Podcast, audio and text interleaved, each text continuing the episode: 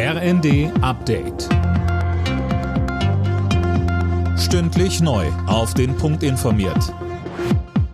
Ich bin André Glatzel. Guten Abend. Beim EU-Außenministertreffen haben Deutschland und Frankreich an die anderen Länder appelliert, der Ukraine und Moldau den Status als Beitrittskandidaten zu geben. Die endgültige Entscheidung dazu soll auf einem EU-Gipfel Ende der Woche fallen.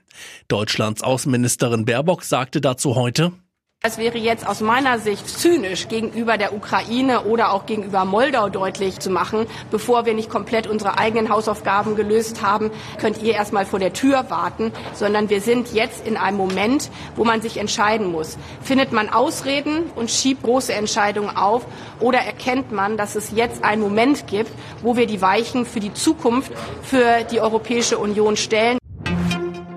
Damit man bei der Stromerzeugung schnell auf Gas verzichten kann, fordert die Union, dass die noch laufenden Atomkraftwerke länger am Netz bleiben.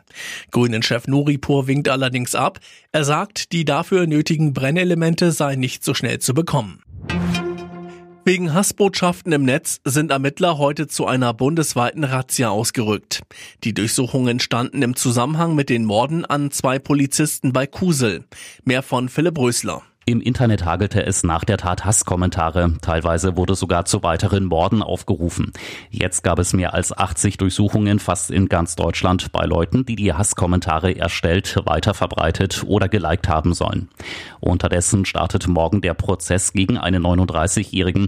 Er soll die beiden Polizisten Ende Januar bei einer Verkehrskontrolle erschossen haben, weil er illegal gejagtes Wild im Kofferraum hatte. Ex-Fußballnationalspieler Mario Götze steht offenbar vor der Rückkehr in die Bundesliga. Wie der Kicker berichtet, wechselt der 30-Jährige zu Eintracht Frankfurt.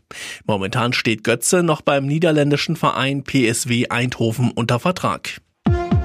Alle Nachrichten auf rnd.de